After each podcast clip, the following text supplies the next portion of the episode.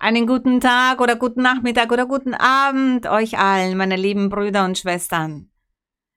Aus den verschiedensten Orten der Welt, von wo aus ihr jetzt zuseht und einen ganz besonderen Gruß für alle Menschen, die zum ersten Mal vielleicht heute dabei sind. Herzlich willkommen, ihr seid alle herzlich willkommen. Unser mächtiger Gott möge mit jedem Herzen sein, mit jedem eurer Gedanken sein, möge mit euch allen sein und sich manifestieren in euren Leben, so wie er es auch bisher all die Zeit über getan hat, auch während der Pandemie. Der Herr hat uns nicht verlassen.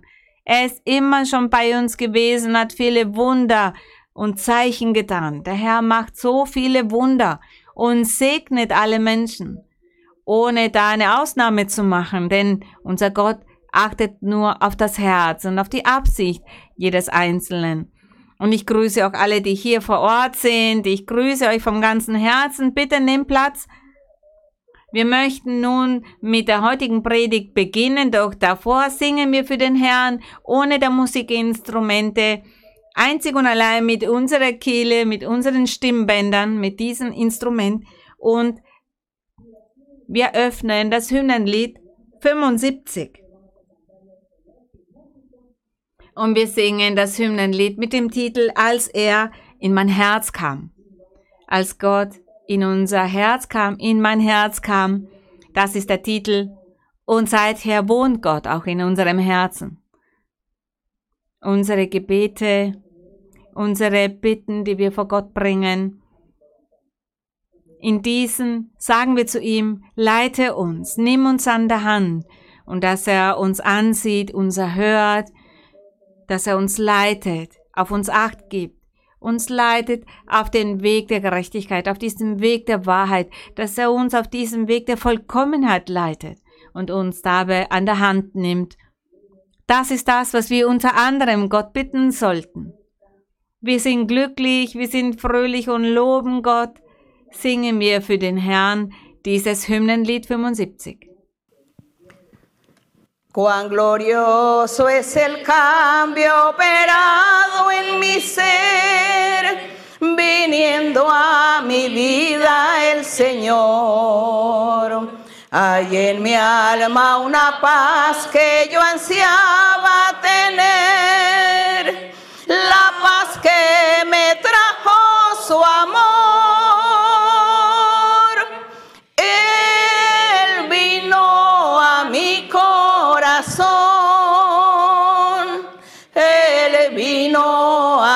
Corazón.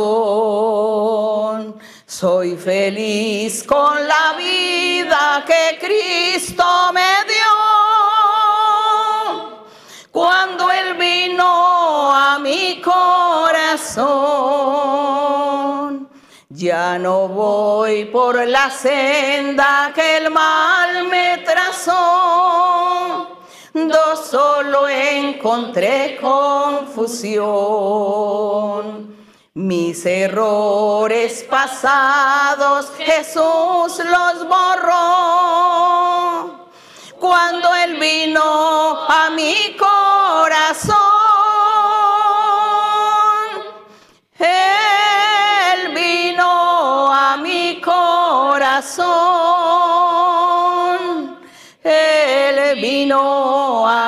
corazón. Soy feliz con la vida que Cristo me dio. Cuando Él vino a mi corazón, ni una sombra de duda oscurece su amor. Amor que me trajo el perdón la esperanza que aliento la debo al Señor. Cuando Él vino a mi corazón, Él vino a mi corazón.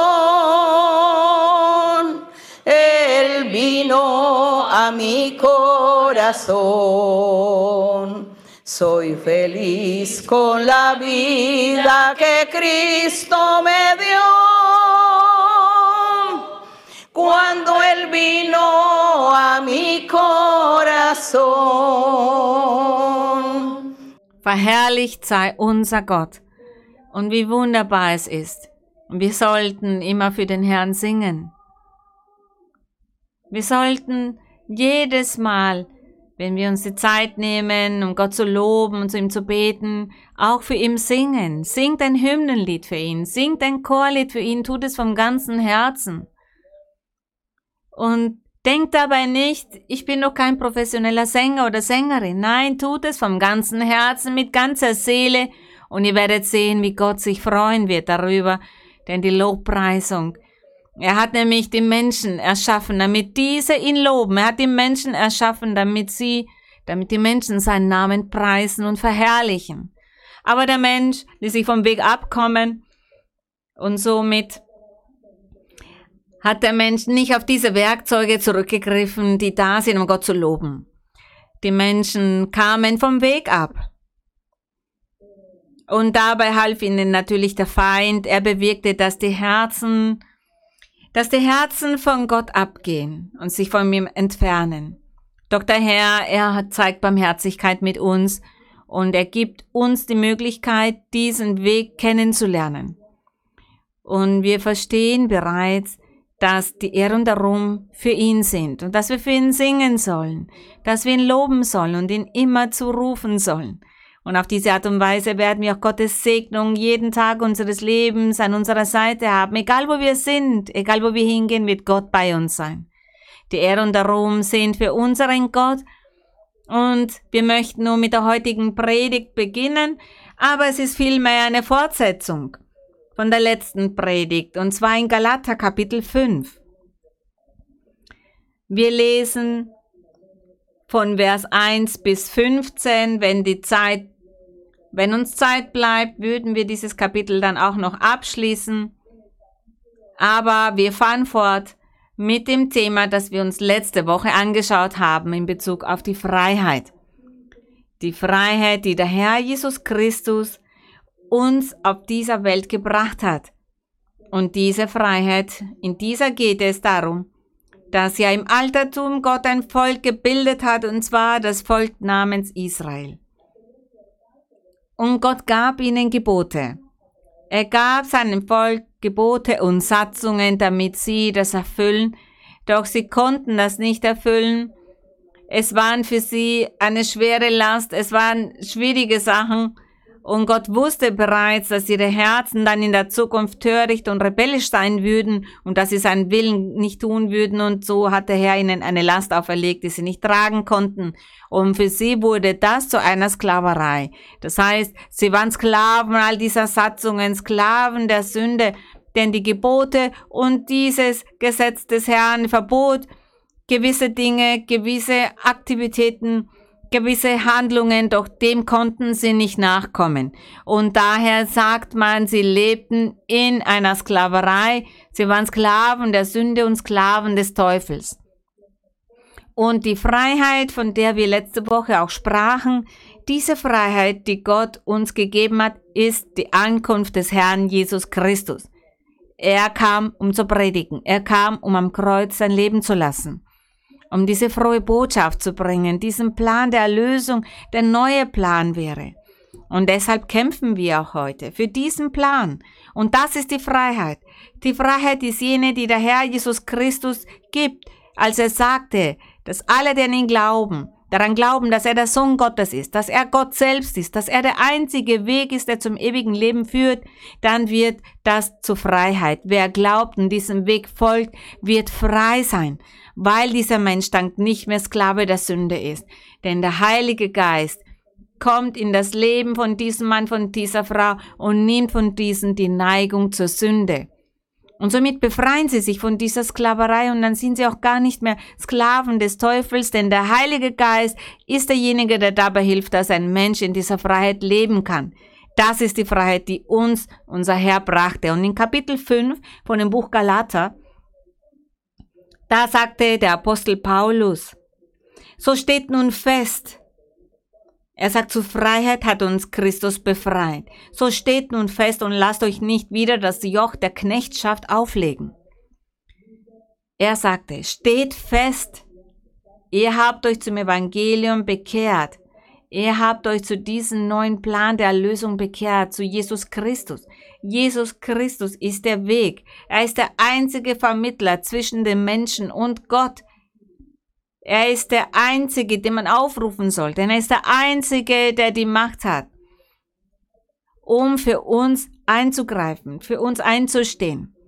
Und er sagt, all jenen, die glauben, die das verstanden haben, die sich bekehrt haben, er sagt, zu diesen steht nun fest in dieser Freiheit, zu der uns Christus berufen hat.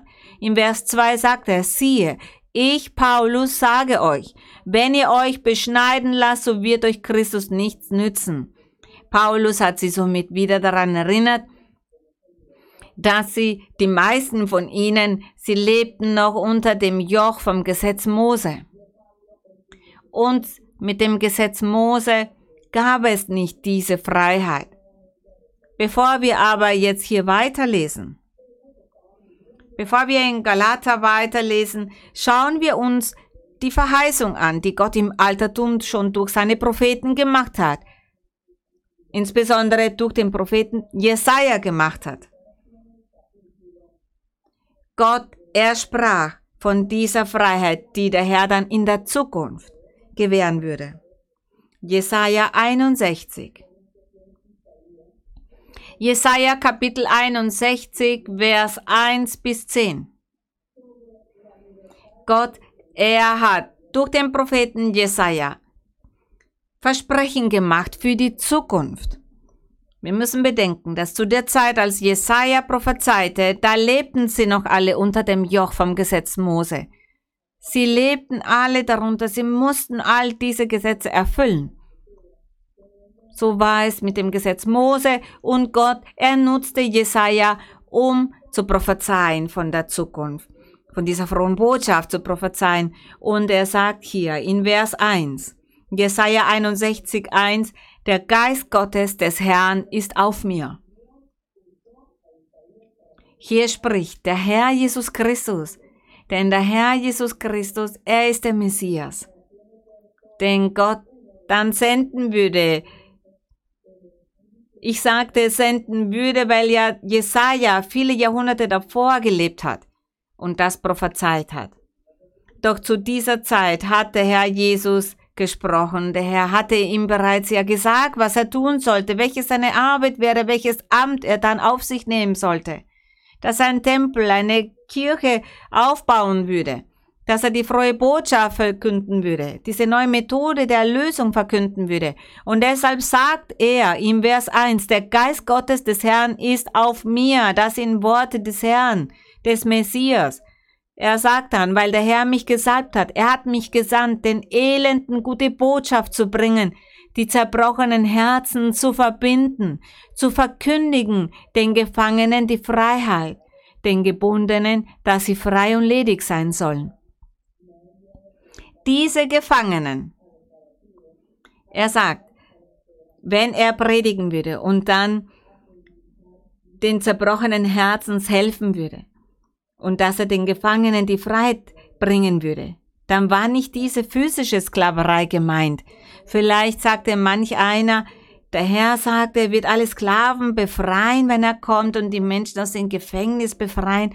Nein, er spricht hier in geistlichen Sinne die Gefangenen der Sünde, jene, die in Gefangenschaft waren, weil der Teufel sie gefangen hielt. Er hielt alle Menschen gefangen, gefangen durch die Sünde. Sie hatten nicht die Freiheit, ein Leben voller Frieden, voller Freude zu führen. Es war ein Leben wie jemand, der in Gefangenschaft lebt, eingesperrt ist. Und der Herr sagt, Gott der Vater, er sagte, er würde dann den Messias schicken, den Erlöser, den Herrn Jesus Christus würde er senden, damit er diese Arbeit vollzieht und diese Gefangenen befreit. Und in Vers 2, da sagt er, zu verkündigen ein gnädiges Ja des Herrn zu verkündigen, und zwar die frohe Botschaft, diese frohe Botschaft der Erlösung vom Himmelreich zu predigen. Und deshalb sprach Johannes und sagte zu den Menschen, ich meine Johannes den Täufer, er sagte zu dem Volk, bereitet eure Herzen vor, denn nach mir kommt der Messias, nach mir kommt der Erlöser, der Verheißene, den Gott schon bereits im Altertum angekündigt hat. Das Himmelreich ist nahe, sagte er. Ihr werdet nun ein neues Leben führen. Bereitet euch vor, so dass wenn er kommt, dass ihr bereit seid, eure Herzen bereit sind, um ihn aufzunehmen. Und dieses Jahr, dieses gnädige Jahr des Herrn und einen Tag der Rache unseres Gottes zu trösten alle Trauernden. Aber gemeint waren nicht die Menschen, dessen Familienmitglieder gestorben waren, sondern die Trauernden, damit meinte er die traurigen Herzen, die traurig waren, weil Gott sie verlassen hatte, weil Gott sie alle vergessen hatte. Denn sie haben ja alle sich dem Willen Gottes widersetzt, sie machten alle Fehler, lebten in Sünde und deshalb bezeichnete man das Volk wie eine Frau, dessen Ehemann stirbt und dann eine Witwe ist. Genauso sagte es Gott zu ihnen. Er sagte, ich bin euer Ehemann. Für dieses Volk war er wie ein Ehemann, doch aufgrund der Sünde hat er sie verlassen und sie waren dann ohne Gott, wie eine Witwe. Und deshalb sagt er, zu trösten alle Trauernden, Herzen, die ohne Gott waren. Und der Herr Jesus Christus, er würde dann kommen, um diese Wunder zu vollbringen, um dieses Werk zu vollbringen, um all jene Menschen, die weit weg von Gott waren, weit entfernt von ihm waren und auf die Gott zornig war. Er sagte, er würde kommen, um sie wieder zu versöhnen mit Gott, um sie wieder zu vereinigen, und zwar mit der Hilfe des Heiligen Geistes. Und in Vers Nummer drei, da sagt er, da sind wir, zu schaffen, den Trauernden zu ziehen. Den Trauernden zu ziehen, das sind jene, die dann an den Herrn glauben würden und zu der Kirche unseres Herrn Jesus Christus gehören würden. Wir dürfen ja nicht vergessen, dass die Kirche des Herrn Jesus Christus Zion genannt wird oder das himmlische Jerusalem genannt wird, dieses geistliche Jerusalem auch genannt wird.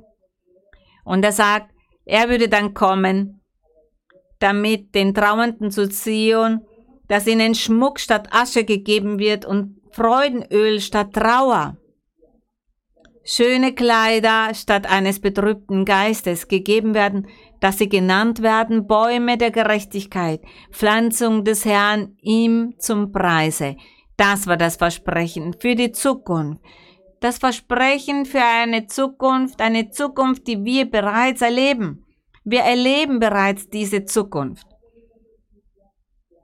Und wir können sagen, keiner von uns trauert mehr oder dass wir verbittert sind oder dass in unserem Herzen unser Geist bekümmert ist. Denn wir haben einen lebendigen Gott kennengelernt, diesen Erlöser, diesen König, der gekommen ist, um diese frohe Botschaft zu verkünden und zu den Menschen zu sagen, glaubt an mich, vertraut mir, folgt mir nach, denn ich bin der Weg. Was hat der Herr getan seit dieser Zeit, seit jeher? Diese Prophezeiungen haben sich nämlich viele Jahrhunderte später erfüllt, und zwar mit der Ankunft des Herrn Jesus Christus. Es ist aber wichtig, dass wir das lesen, dass wir in der Zeit zurückgehen, so wie wir es jetzt tun, und dass wir uns dieses Versprechen des Vaters ansehen, das er durch Jesaja gemacht hat. Und wir sehen auch, dass sich diese Versprechen seit über 2000 Jahren bereits erfüllt haben und sich auch heute in unserem Leben weiterhin erfüllen. Deshalb können wir nicht mehr verneinen, dass es Gott gibt. Wir können nicht mehr verleugnen, dass Gott, der Vater Jesus Christus, seinen Sohn geschickt hat. Wir haben seine Herrlichkeit bereits gesehen, seine Wunder, seine Handlungsweise. Wir sehen, wie er werkt in unserem Leben. Wie sollen wir dann noch an ihn zweifeln? Und wir lesen weiter wir waren ja hier in dieser, in der Zeit zurückgekehrt. Im Vers 4, da steht, der Herr, er sagte, er würde uns Bäume der Gerechtigkeit nennen, alle Gläubigen des Herrn. Und er sagte, sie werden die alten Trümmer wieder aufbauen und was vor Zeiten zerstört worden ist, wieder aufrichten. Sie werden die verwüsteten Städte erneuern, die von Geschlecht zu Geschlecht zerstört gelegen haben. Der Herr sprach schon damals, dass es eine komplette Wiederaufbau geben würde, aber es war nichts Physisches gemeint. Es bedeutete nicht, dass die Menschen wieder Städte und Dörfer wieder aufbauen würden, die durch den Krieg zerstört worden waren, oder dass sie wieder einen Tempel aufbauen würden. Ein Tempel, den sie früher einmal gehabt hatten, oder diesen Tempel von Salomo wieder aufbauen. Das war hier nicht gemeint.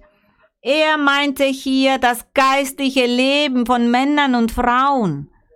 Menschen, die davor in der Sklaverei gelebt haben, aber nachdem der Herr Jesus Christus dann gekommen war, hatte all diese zur Freiheit geholt. Wir sind frei in dem Herrn. Und somit können wir sagen, ja, auch wir waren früher diese alten Trümmer, doch der Herr hat uns wieder aufgebaut.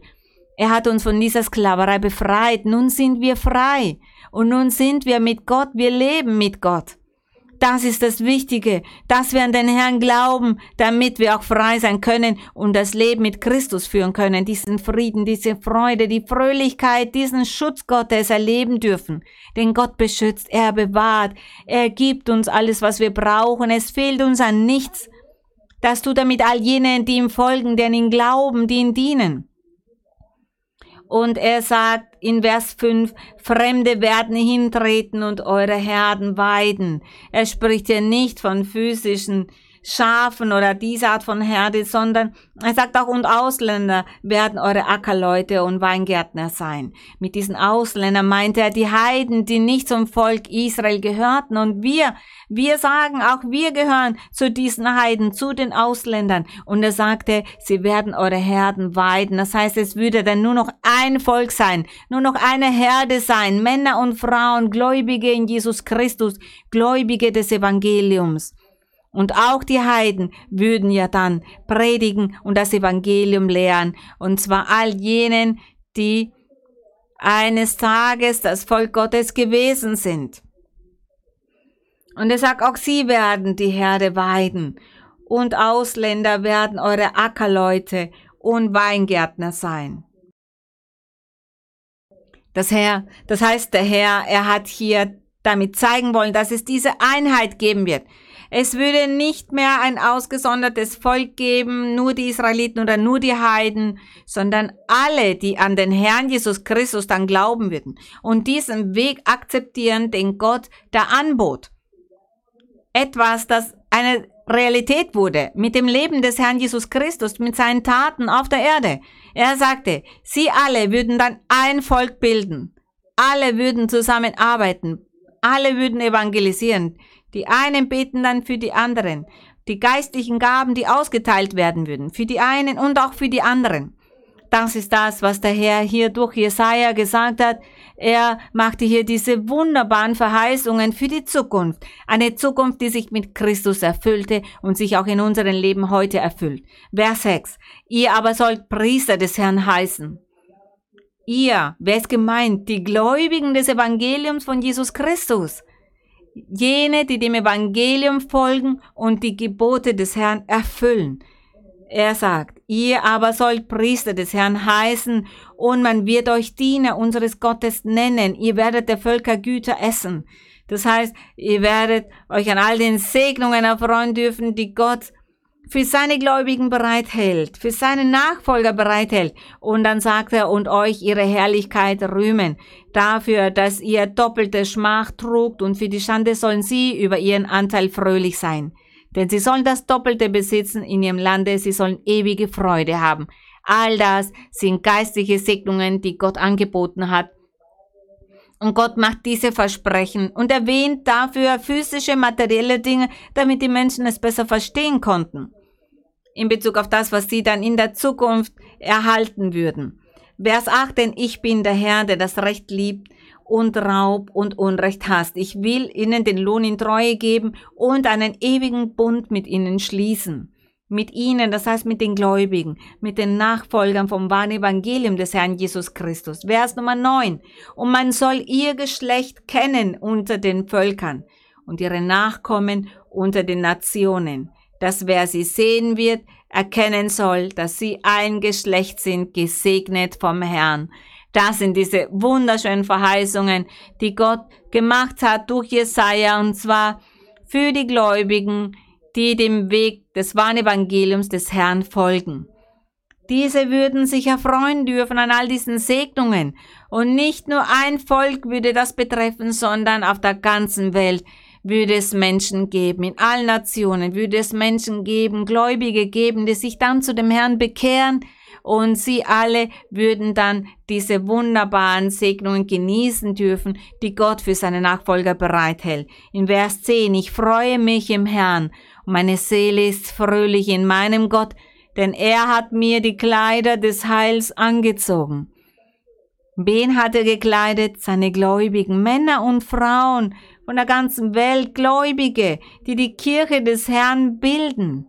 Und er sagt, er wird diese kleiden. Er kleidet diese.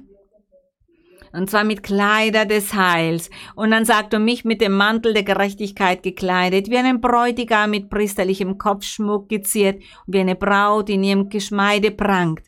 Denn gleich wie Gewächs aus der Erde wächst und Samen im Garten aufgeht, so lässt Gott der Herr Gerechtigkeit aufgehen und Ruhm vor allen Völkern. Aber das alles ist für seine Gläubige, denn er gibt Acht auf seine Gläubige. Wir sehen hier dieses Versprechen, das Versprechen der Freiheit, die Freiheit, von der Paulus sagte, bewahrt diese Freiheit, die der Herr euch gegeben hat. Bewahrt diese Freiheit. Seid nicht unachtsam, kehrt nicht um. Erlebt keinen Rückschritt. Macht immer weiter bis zum Schluss eures Lebens. Macht weiter, bis ihr das Ziel erreicht. Das ist die Freiheit, die man nutzen soll. Und in 2. Korinther, auch da spricht der Apostel davon, in 2. Korinther 3,17, im Neuen Testament 2. Korinther 3,17. Der Apostel, er hat hier die Gläubige daran erinnert, er hat das Amt besonders hervorgehoben. Dieses Amt, das, der neue Bund, das Evangelium von Jesus Christus. Ich sage es immer wieder, denn es gibt Menschen, die das nicht verstehen und davon verwirrt sind und mir dann schreiben und nachfragen und sagen, ich habe dies nicht verstanden, das nicht verstanden, deshalb hört ihr mich, wie ich Dinge wiederhole und immer wieder sage, damit es auch alle verstehen. Und er sagt hier in Vers 17, er hat ja von dem Amt gesprochen, dass Gott den Aposteln gegeben hat, um dieses Evangelium zu predigen. Und er sprach von dieser Freiheit, die Jesus Christus erteilt hat. Und zwar durch sein Opfer am Kreuz und auch mit der Hilfe des Heiligen Geistes. Mit dem Geist Gottes, der auf die Welt kam, auf die Erde kam, um in den Herzen von den Nachfolgern des Herrn Jesus Christus zu leben. Er sagt, mit dieser Freiheit, da muss man sehr vorsichtig sein, dass man diese nicht wieder verliert. Und deshalb hat er im Vers 17 gesagt, 2. Korinther 3, 17, da sagt er, zuerst in 16 sagt er, wenn es aber umkehrt zu dem Herrn, das heißt, wenn ihr euch zu dem Herrn bekehrt, all jene, die unter der Sklaverei noch der Gebote, der Satzungen vom Gesetz Mose lebt, er sagte, wenn sie dann ihre Augen auftun, wenn sie ihre Augen aufgetan werden, werden sie sich zum Evangelium des Herrn Jesus Christus bekehren. Und dann wird diese Decke vor Augen abgetan, denn das verhindert, dass sie nicht verstehen können, die Doktrin nicht verstehen. Und er sagte, einigen wird diese Decke abgetan, denn ihre Herzen sind noch bereit für den Herrn. Und deshalb sagte, wenn es aber umkehrt zu dem Herrn, damit sprach er jene an, die noch unter der Sklaverei vom Gesetz Mose lebten, so wird die Decke abgetan. Denn mit dem Gesetz Mose waren sie auch Sklaven des Teufels, denn sie konnten ja die Gebote nicht erfüllen. Und im Vers 17, da sagt er, der Herr ist der Geist. Er sagt, der Herr Jesus Christus, er ist der Geist Gottes. Wo aber? Dort, wo er sich manifestiert, dort, wo er handelt, wo der Geist Gottes handelt, in den Herzen. Von wem? Von jenen, die bereit sind, so dass der Geist in diesem Menschen bleibt.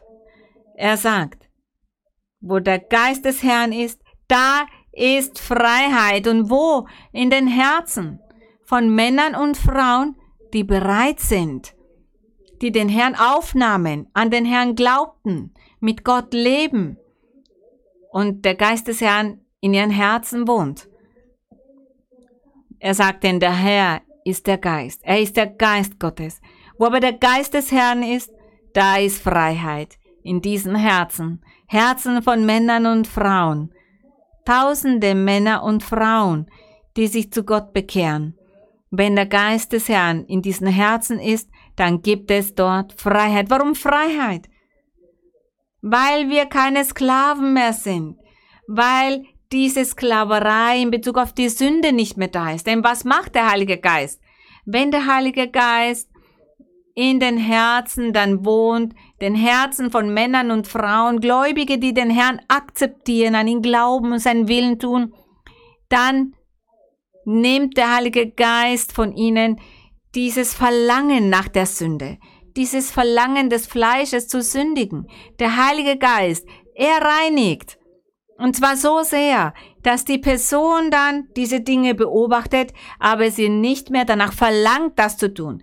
Den Menschen verlangt es dann nicht mehr danach, das zu tun. Das wurde dann genommen. Das wurde dann entfernt. Und wenn die Person nicht mehr dieses Verlangen nach der Sünde hat, dann ist sie befreit davon. Dann fühlt sie sich auch frei.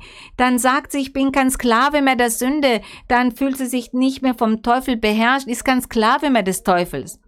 Und somit segne Gott diesen Menschen und diese Person gibt der Herr dann auch Gaben und Fähigkeiten und Macht. Somit hat die Person die Vollmacht, um zu beten, um den Feind zu schelten, den Teufel zu schelten, all die Versuchungen zu schelten, all das, was der Teufel vor diesem Menschen hinstellt, all die Fallen, Versuchungen. Diese Person hat aber dann die Fähigkeit, das zu schelten, das abzulehnen, Nein zu sagen, weil sie sagt, ich bin ein Gotteskind, ich bin ein Kind Gottes, ich folge dem Herrn. Ich bin ein Gläubiger. Ich folge diesem Evangelium. Ich folge diesem Weg, diesen rechten Weg des Herrn. Der Herr ist bei mir. Er ist bei uns. Das ist das, was Gott in unserem Leben bewirkt. Das ist die Freiheit. Und wir kehren deshalb zurück zu Galater. Galater Kapitel 5.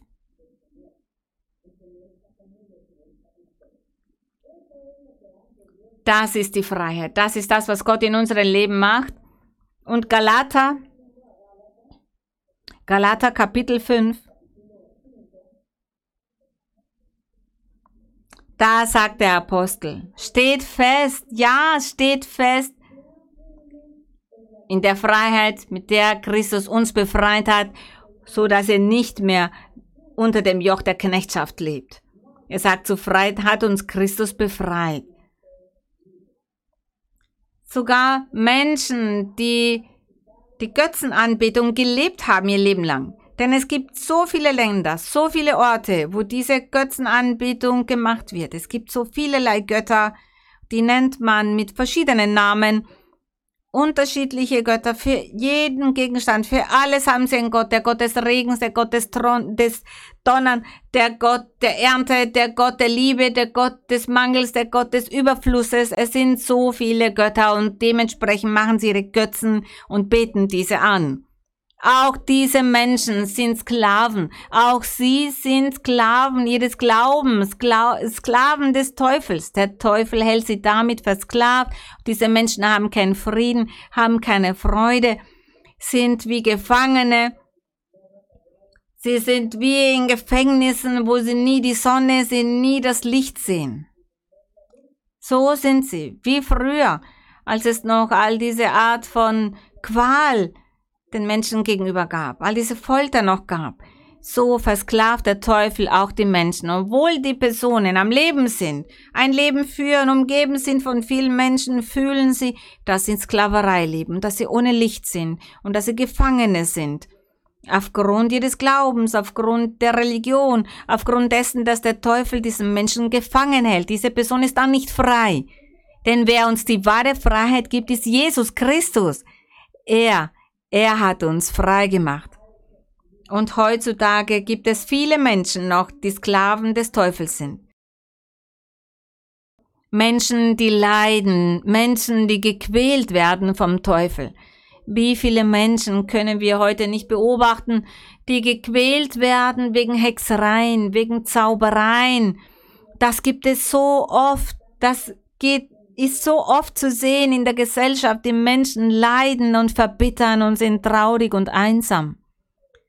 Aber wenn die Menschen Gott kennenlernen würden, wenn sie sich darum sorgen würden, in der Bibel zu lesen, um da Gott zu finden, Gott kennenzulernen, das Leben und die Situation von diesen Menschen wäre eine andere. Leider ist dem nicht so, denn der Teufel hält sie versklavt. Aber jemand kann sich bemühen und kämpfen. Es gibt heutzutage so viele Methoden für uns, um den Weg des Herrn zu finden. Es gibt viele Methoden. Es gibt das Internet zum Beispiel. Im Internet, wenn ihr sagt, ich möchte eine Bibel finden, eine Bibel, wo von Jesus Christus gesprochen wird, ich möchte, dass jemand zu mir von Gott spricht, ihr gebt das im Internet ein und da findet ihr das. Heute gibt es diese leichte Art. Nicht so wie früher. Früher gab es natürlich viel Unwissenheit in Bezug auf die Schrift. Die Menschen hatten keinen Zugang zu der Bibel. Aber heutzutage ist die Bibel für uns alle da. Alle haben Zugang dazu. Man muss in der Bibel lesen, den Weg zu finden und diese Sklaverei zu verlassen. Und jene, die in der Kirche sind, die sich bereits bekehrt haben, oder zumindest Jahre schon in der Kirche sind, 15, 15 Jahre in der Kirche sind, die sollen diese Freiheit nicht mehr verlassen, die Gott gewährt hat. Die dürfen nicht umkehren. Und das ist die Empfehlung. Man muss das schätzen, denn ihr dürft nicht umkehren. Das heißt, jene, die bereits in die Kirche gekommen sind, die Gott befreit hat, die Gott gesegnet hat, zu ihnen gesprochen hat, Versprechen gemacht hat, ihr dürft nicht zurückkehren. Macht immer weiter. Denn ihr könnt doch nicht zurückkehren zu dieser Sklaverei, zu dieser Finsternis und Dunkelheit und das des Herrn verkennen und auch leiden. Denn man leidet, wenn man ohne Gott ist. Der Apostel, er sagt hier in Vers 3, ich bezeuge abermals einem jeden, der sich beschneiden lässt, dass er das ganze Gesetz zu tun schuldig ist. Der Apostel Paulus, er hat die Juden immer wieder dazu aufgerufen, dazu ermahnt, denn damals gab es das Gesetz Mose und dann kam das Evangelium des Herrn Jesus Christus und für sie war das etwas wie eine neue Religion. Sie sagten, das ist für uns eine neue Religion und das Heidentum, zu dem gehörte auch die Götzenanbetung, das, was die anderen Völker taten. Deshalb hat der Apostel Paulus sich in seiner Predigt, in seiner Lehre immer wieder auf das Gesetz Mose bezogen. Aber wir heutzutage, wir haben nicht nur das Gesetz Mose, das wir erwähnen, es gibt tausende Religionen, es gibt tausende Glaubensrichtungen und auch Menschen, die sagen, Christen zu sein. Auch da gibt es tausende verschiedene Gemeinden, die sagen, wir sind auch Christen, wir lesen in der Bibel, die aber Gott nicht haben, die aber den Geist Gottes nicht haben, damit dieser sie leitet, orientiert und belehrt uns auf den rechten, richtigen Weg, auf diesem Weg der Vollkommenheit, das haben sie nicht. Und wir heutzutage, wir werden daher auch das dazu erwähnen und sagen, die Menschen sollen von all diesen verkehrten und falschen Wegen ablassen, die vielleicht Religionen in ihrem Leben aufgezeigt haben, denn das bringt ihnen keinen Frieden, keine Freude, keine Fröhlichkeit und wird diesen Menschen auch nicht das ewige Leben geben. Man muss den Weg der Vollkommenheit folgen. Und das ist der Weg, wenn ein Mann, eine Frau die Gebote des Herrn kennenlernt und mit der Hilfe Gottes von der Sünde ablässt und dann das Leben führt mit dem Heiligen Geist und mit diesen herrlichen geistlichen Gaben. Mit dem Geist Gottes zu leben, mit seinen Gaben, geleitet zu werden vom Geist Gottes dass der Geist Gottes in den Herzen lebt, das ist die wahre Religion. Und ich lese jetzt weiter, was der Apostel weiter gesagt hat, worauf er sich bezog. Er bezog sich auf die Juden, aber ich beziehe mich auf alle Religionen und in Vers 5 da sagt er, denn wir warten im Geist durch den Glauben auf die Gerechtigkeit auf die wir hoffen. Denn in Christus Jesus gilt weder Beschneidung noch Unbeschnittensein etwas.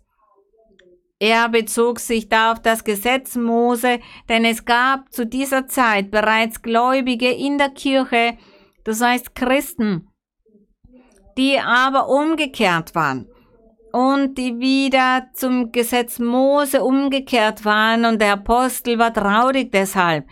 Zu sehen, dass die Menschen da ihre Zeit damit verloren und, und dieses wunderbare Werk des Heiligen Geistes nicht nutzten. Sondern sie waren umgekehrt, um mit dieser früheren Religion weiterzumachen. Die frühere Religion, die sie nie von dieser Sklaverei befreit hatte. Und auch heute würden wir das Gleiche zu den Menschen sagen. Wenn ihr sagt, ihr seid Christen und dass ihr in der Bibel liest und dass ihr Christen seid, dann möchte ich euch dazu beglückwünschen, aber bedenkt, dass ihr auch geleitet werden müsst vom Geist Gottes. Ihr müsst auch ein geistliches Leben führen, das heißt ein Leben ohne Sünde. Wenn Männer und Frauen nicht mehr sündigen, dann sagt man von ihnen, dass sie ein geistliches Leben führen. Nicht, dass die Person in der Luft schwebt, sondern dass ihr nicht mehr sündigt.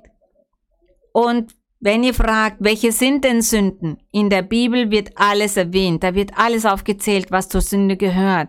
Lest darin nach, sucht, welche die Sünden sind. Sogar im Internet, auch wenn ihr im Internet fragt, wie viele Sünden gibt es, da auch da werdet ihr sicher welche vorfinden denn sie nehmen das auf, was in der Bibel steht, um den Menschen diese Information weiterzugeben. Jene Menschen, die nicht in Sünde leben, weil sie Gott erfreuen, weil sie den Weg Gottes folgen, geleitet werden vom Geist Gottes, von diesen Menschen sagt man, sie leben in Freiheit und dass dieser Mensch geistlich ist. Das bedeutet, geistlich zu sein. Aber eine Person, die ständig in Sünde lebt und flucht und Schimpfwörter verwendet und sich bedrängt, in Orgien lebt oder entführt oder ausraubt oder tötet und so weiter. Ein Mensch, der das tut, hat doch kein geistliches Leben. Wenn die Person von Sünde ablässt, dann sagt man, diese Person hat mit Gott ein geistliches Leben. Und das ist das, wofür wir hier kämpfen. Das ist das, was wir predigen, was wir den Menschen beibringen. Denn es gibt ja tausende Religionen. Und die Menschen sagen vielleicht, ich lese auch in der Bibel, so wie ihr.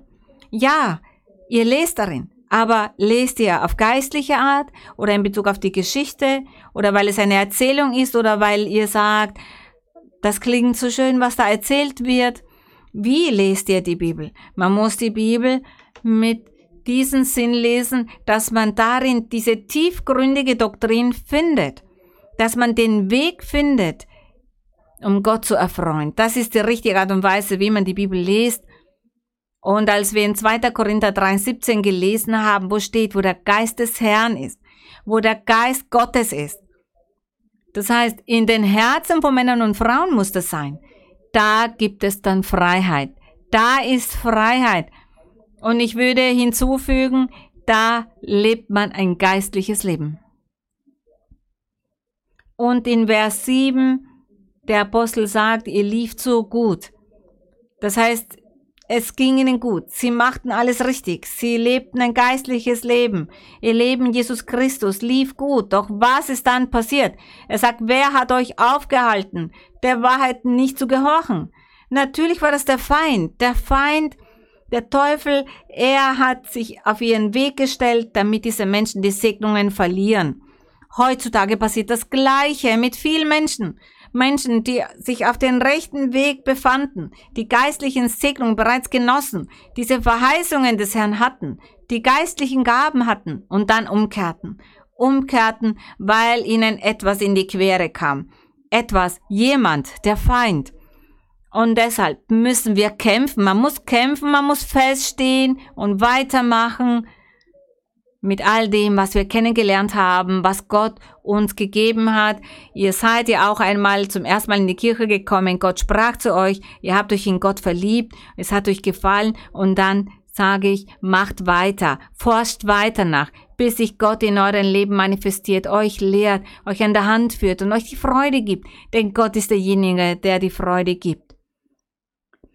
Und wir schauen uns weiter an, was Paulus zu den gläubigen Galater sagte. Vers 8, solches Überreden kommt nicht von dem, der euch berufen hat. Es bekümmerte ihn zu sehen, dass sie umgekehrt waren.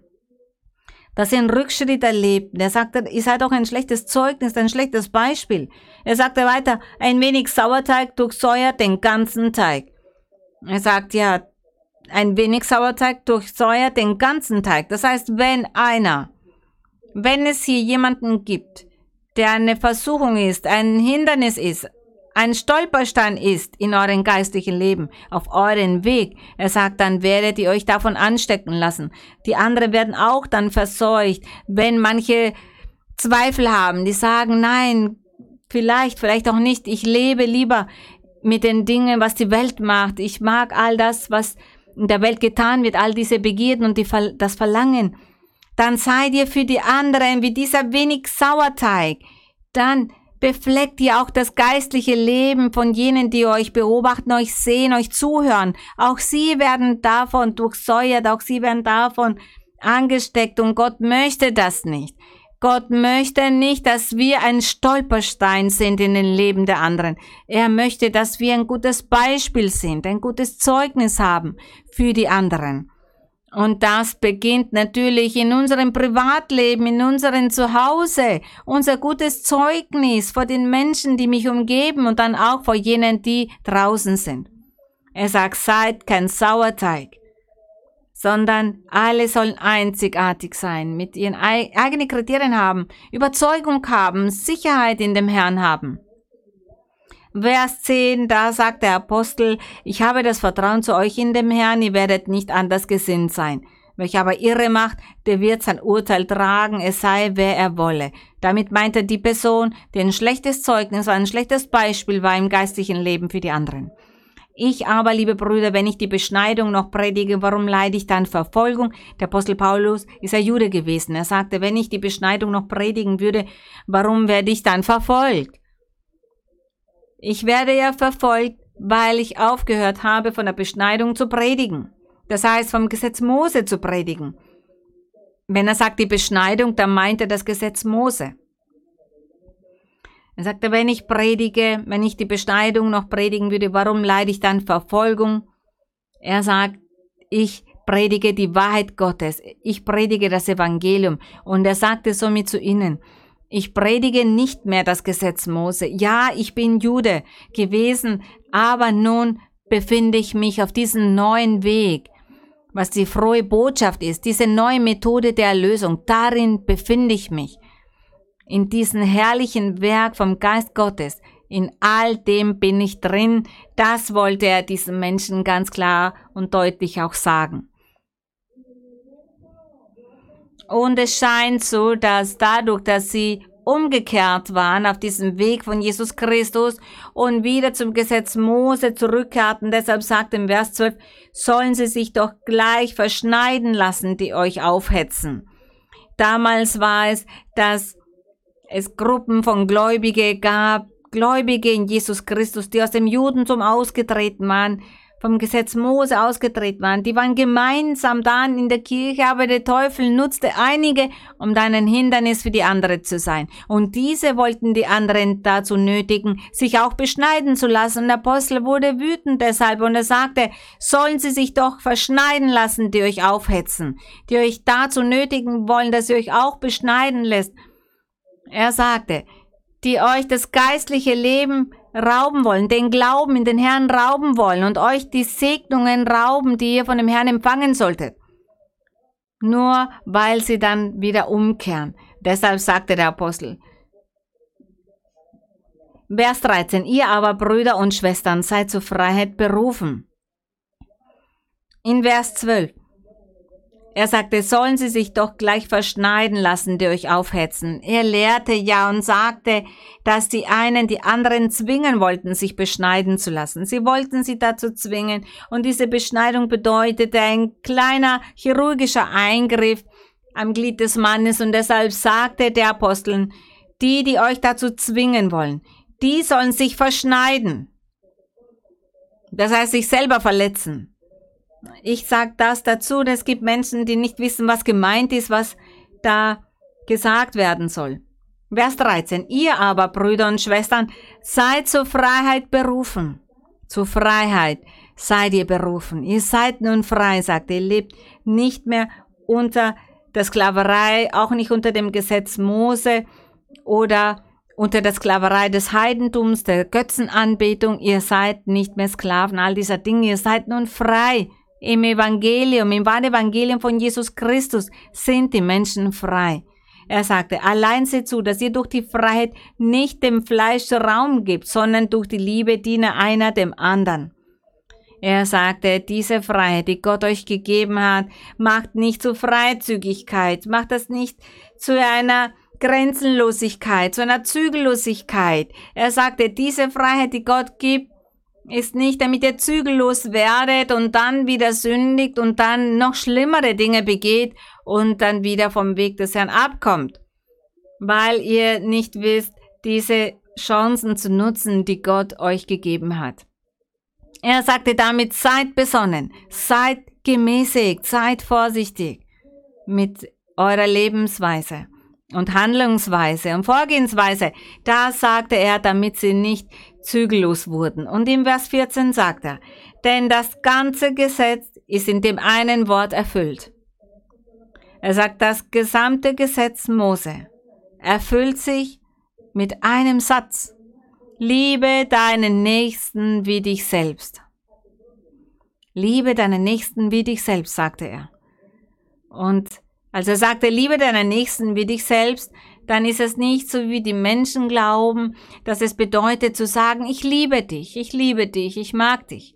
Nein, den Nächsten zu lieben bedeutet, unseren Nächsten nichts Böses zu tun, keinen Schaden zuzufügen diesen Menschen nicht verletzen, nicht beleidigen, nicht verachten, nicht demütigen, nicht beschimpfen, nicht verurteilen, nicht verleumden, nicht untreu sein, nicht anklagen oder falsch beschuldigen oder diesen Menschen falsch ins Gefängnis bringen lassen, nicht betrügen und vieles mehr. Vieles mehr, was nicht getan werden soll. Doch all das zusammengefasst bedeutet, den Nächsten zu lieben. Warum beleidigst du ihn? Warum verletzt du diesen Menschen? Warum bist du dessen Feind? Warum hegst du Groll? Warum möchtest du dich rächen? Ist das, den Nächsten zu lieben? Nein, das wäre nichts von all dem Bösen zu tun, einen anderen gegenüber. Das soll es bedeuten. Liebe deinen Nächsten. Und er sagt das ganze Gesetz alle Gebote des Herrn erfüllen sich damit, mit diesem Satz. Liebe deinen Nächsten wie dich selbst. Und warum wie dich selbst? Brüder und Schwestern, es ist so einfach zu verstehen. Er sagt, liebe deinen Nächsten wie dich selbst. Lieben wir uns? Denkt darüber nach. Liebt ihr euch selber? Wünscht euch das Beste für euch? Ja, natürlich. Ihr wollt nicht einmal, dass jemand euch zwickt. Das würde euch nicht gefallen, dass euch jemand hier zwickt dann würdet ihr sagen, nein, das tut mir weh, tu mir das nicht an. Genau das ist es. Wir wünschen doch das Beste für uns. Wir wünschen uns, dass wir nicht hungern müssen, dass uns nicht kalt ist, dass wir nicht traurig sind, dass uns an nichts mangelt, dass wir keinen Bedarf, keinen Mangel erleiden und wir wollen glücklich sein und wir wollen, dass alle uns verstehen, dass alle mich lieben, mich mögen, dass ich alles auf einfache Weise habe. Das wünschen wir uns doch für uns, nicht wahr? Liebe Brüder und Schwestern und liebe Zuhörer und Zuhörerinnen. Und hier steht, ich soll meinen Nächsten lieben. Die Nächsten sind die, die mir nahe stehen. Die Menschen, die mich kennen oder die ich kenne. Von mein Zuhause an begonnen. Jene, die mich kennen, die mich umgeben, im Studium, in der Arbeit, im Unternehmen, im Geschäft auf einer Reise. Die Menschen, die mir nahestehen, diese sind meine Nächsten. Die Familie selbst in unserem Zuhause, das sind unsere Nächsten. Wenn ich sie liebe. Er sagt, ich soll sie lieben wie mich selbst. Und was möchte ich für mich? Möchte ich äh, gedemütigt werden? Möchte ich, dass man mir untreu ist und dass man mich betrügt, mich anlügt, ein Heuchler ist mir gegenüber, das möchte ich nicht für mich. Und deshalb tue ich das auch nicht anderen gegenüber. Und er sagte, darin sind die zehn Gebote auch enthalten. Liebe deinen Nächsten wie dich selbst. Ist es schwer? Nein, ich glaube nicht, dass es schwer ist. Wenn wir Gott haben, wenn wir den Geist des Herrn bei uns haben, in unserem Leben haben, in unserem Herzen haben, dann ist es nicht schwer. Denn Gott ist da und er verändert uns, er gibt uns Liebe und Verständnis, Barmherzigkeit, Geduld. All das gibt uns der Herr, damit wir die Menschen tolerieren können. Und somit erfüllt sich das. Es erfüllt sich, dass das, was ich für mich möchte, dass ich das auch bei den anderen tue. Auf dass ihr das richtig versteht. Liebe deinen Nächsten wie dich selbst. Das ist etwas Wunderbares. Und wir sollen Gott bitten, dass er uns dabei hilft. Und der Apostel sagte, wenn ihr euch aber untereinander beißt und fresst, so seht zu, dass ihr nicht einer vom anderen aufgefressen werdet.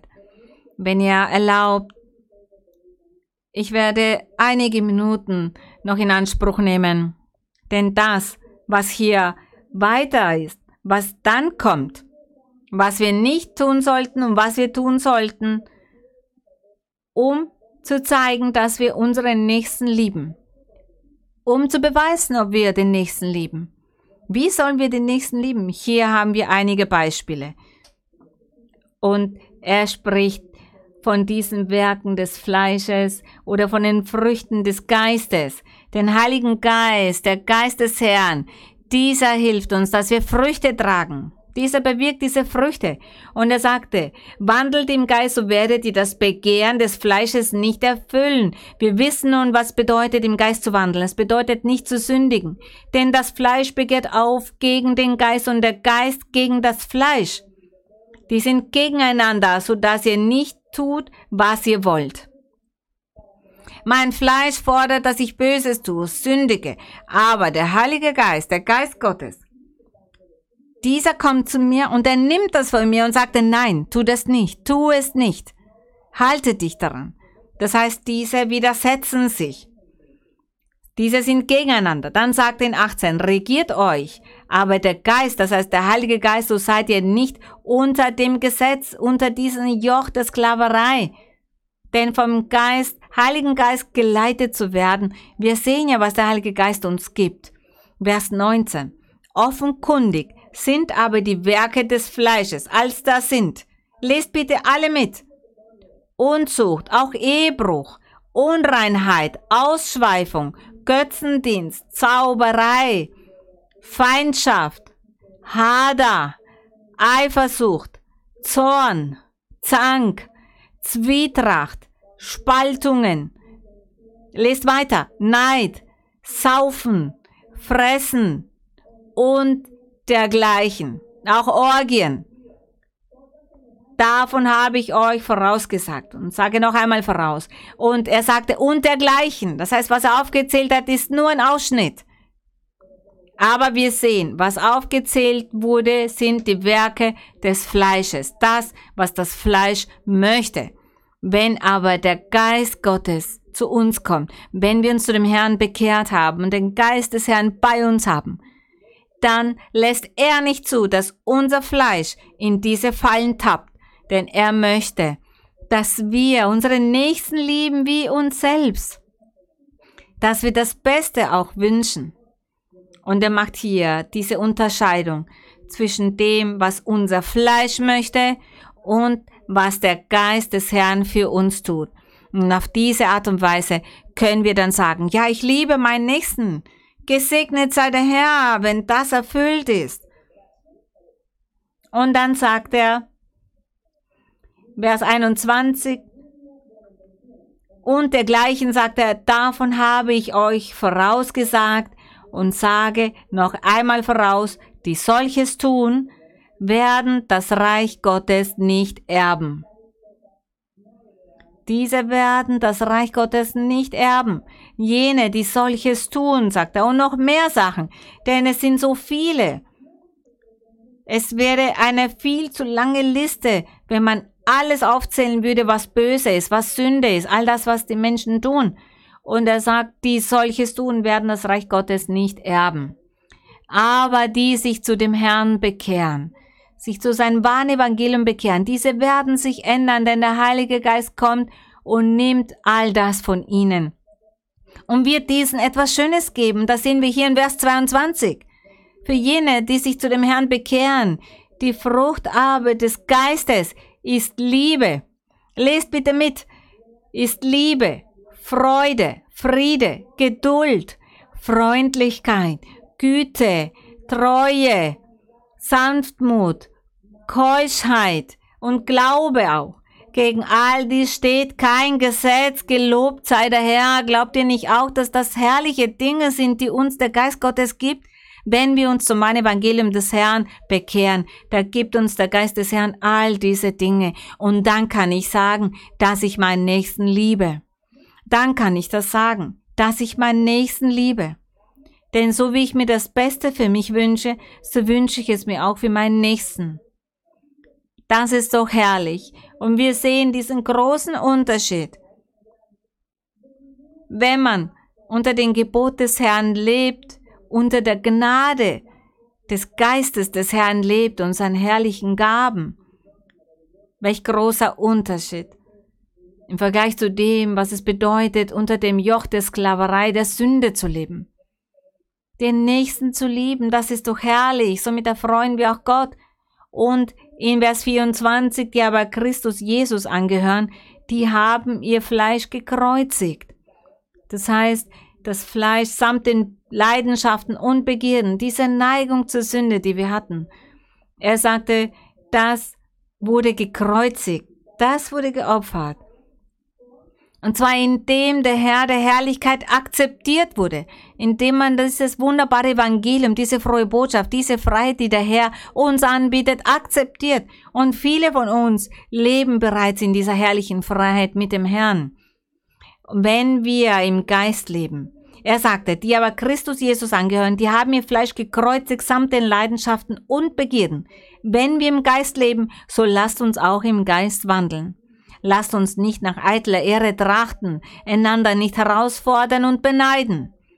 Und er sagt dann weiter und ermahnt sie weiter und sagt, die Menschen sollen ein geistliches Leben führen, ein Leben im Geist. Ihr wisst, um was es bedeutet, im Geist zu leben. Wenn ihr ein geistliches Leben führt, was bedeutet, nicht zu sündigen, sondern Früchte des Geistes zu tragen. Dass ihr Liebe habt, Freude habt, Friede, Geduld habt, Freundlichkeit, Güte, Toleranz, Treue, Sanftmut, Keuschheit. Liebe, Zuneigung, Barmherzigkeit. Wenn ihr all das tut, die Früchte vom Geist Gottes, das, was Gott uns gibt, dann könnt ihr sagen, ich liebe meinen Nächsten. Gesegnet sei der Name des Herrn. Und nicht nur das, den Nächsten zu lieben, sondern auch Gott zu lieben. Denn die Bibel sagt, liebe deinen Gott mehr als alles andere, mehr als mich selbst. Und dann sagt er, und liebe deinen Nächsten. Und was bedeutet das? Nicht zu sündigen und den Geist Gottes bei uns zu haben, diese wunderbaren geistlichen Gaben zu haben und deshalb lest weiter in der Bibel. Dazu möchte ich euch motivieren und bittet Gott, er möge euch seinen Geist geben. Gott segne euch auf große Weise. Nun möchten wir beten, mein Herr, himmlischer Vater, allmächtiger Gott, wir danken dir, wir danken dir, heiliger Vater, für das, was wir lesen durften, dass wir darüber nachsinnen durften und wir danken dir für diese Lehre, für diese Predigt. Wir danken dir, denn du hilfst uns. Du hilfst uns, all die Zweifel loszuwerden und zu, und Klarheit zu gewinnen. Du hilfst uns und motivierst uns weiterzumachen, denn dein Heiliger Geist ist bei uns. Deine Kraft ist bei uns. Deine Barmherzigkeit, deine Liebe ist bei uns. Deine mächtige Hand, diese streckst du immer über uns aus. Danke, mein Herr denn du leitest uns. Du führst uns an der Hand und wir wollen deinen Willen tun. Wir wollen dich in allen Dingen erfreuen. Wir wollen all deine Gebote erfüllen, mein Herr. Nur mit deiner Hilfe werden wir das schaffen. Danke, Vater. Danke, mein Herr, für deine Barmherzigkeit und deine Güte.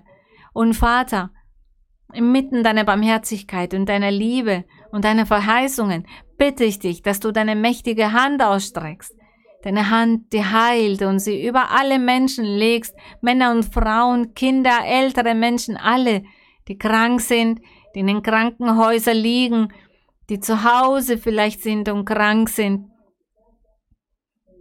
all jene, die im Rollstuhl sitzen, all jene Menschen, die mit Down-Syndrom zur Welt kamen oder Autismus haben, all jene Menschen, die unter Epilepsie leiden, die nicht klar denken können, die die Gedanken nicht klar fassen können. Ich bitte dich, mein Herr, strecke deine Hand aus, die heilt und Wunder macht und befreie sie und heile sie.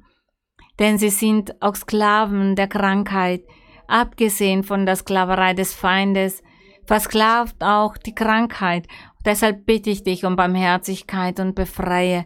Es gibt viele Menschen, die Opfer der Hexereien und Zaubereien geworden sind. Mein Herr, schelte all diese bösen Geister, nimm all diese Flüche und befreie jeden Einzelnen. Erhöre ihre Gebete, erhöre ihr Flehen. Sie flehen zu dir, sie beten zu dir. Wenn sie nicht beten können, dann sei gnädig, mein Herr, und bringe es ihnen bei. Hilf ihnen, Vater, damit sie alle Segnungen erhalten, damit sie alle deine Wohltaten empfangen und geheilt werden. Es gibt viele Menschen, die eine Hautkrankheit haben, Erkrankungen der Knochen, der inneren Organe. Du kennst, mein Herr, jeden Einzelnen und du weißt um ihre Krankheit. Heiliger Vater, ich bitte dich um Wunder und Zeichen, mein Herr, nach deinen Versprechen, die du gemacht hast seit längeren. Ich danke dir, Vater. Im herrlichen Namen von Jesus Christus, deinem geliebten Sohn, bitten wir dich darum. Die Ehre und der Ruhm sind für dich von nun bis in alle Ewigkeit. Singen wir nun das Chorlied 137. Wie wunderbar. Qué maravilla que Cristo me halló y por su gracia mi alma salvó. Qué maravilla me infunde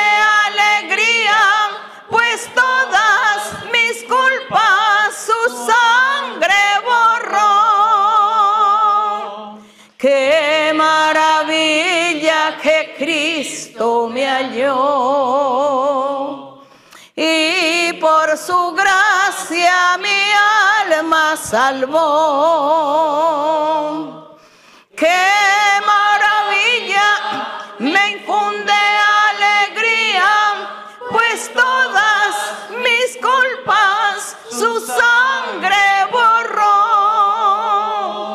Gesegnet und gelobt sei unser Herr. Wir danken unseren Gott, wir danken unserem Vater für diese Möglichkeit, die er uns heute gegeben hat, hier vor euch allen stehen zu dürfen, meine lieben Brüder und Schwestern und auch alle Menschen, die noch neu sind, die zum ersten Mal dabei sind.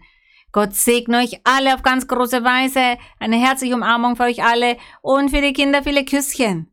Die Küsschen sende ich immer für die Kinder. Vielen Dank, bis bald, Gottes Segen.